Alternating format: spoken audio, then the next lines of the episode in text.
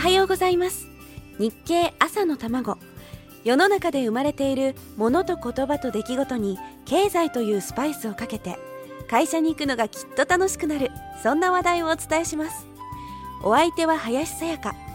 この番組は聞けばわかる読めばもっとわかる日経。日本経済新聞がお送りします。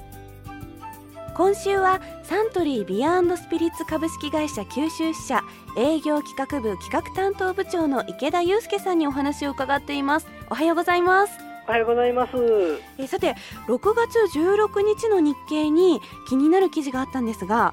外食でも発泡酒で十分という見出しでこれまでは自宅では発泡酒外食の時はビールというのが一般的だったけれども若者を中心に外食の時でも発泡酒を飲むという人が増えているという記事だったんですが九州でもこの傾向はありますか？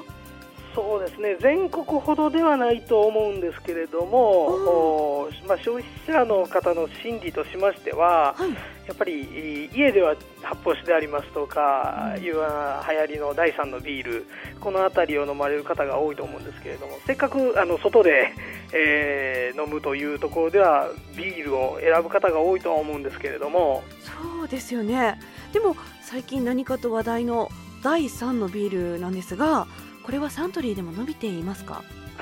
えー、おかげさまでですね私どものブランドで金麦という商品があるんですけれども、はい、こちらの方はあの前年5割増しのピッチで今、えー、好調に販売しております。5割増し、えー、すごいですね。ところでですね、えー、6月6日の日経を見ますとサントリーホールディングスの佐治社長の記事がありましてそれを見て驚いたんですけどビール部門っていうのは45年間も赤字だったそうですね。えー、あのお恥ずかしい話なんですけれども、えー、昭和38年1963年にですね、はい、えー、ビール業界に参入させていただきまして、はい、じゃそれ以降ですね、えー、昨年までずっと赤字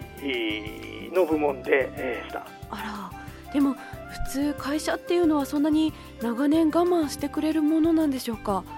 そうですね。あの普通の会社ではないかとは思うんですけれどもあのまあ、社長の悲願でもありますし、えー、えー、まあ、社員もそれをですね、えー、まあ、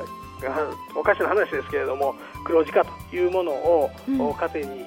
目指してですね、えー、やってきたというところですね。そうなんですね、はい、では45年かけて黒字になったサントリーのビール部門その今後についても明日伺ってよろしいですか？はいよろしくお願いします。ありがとうございます。では続きは明日のこの時間です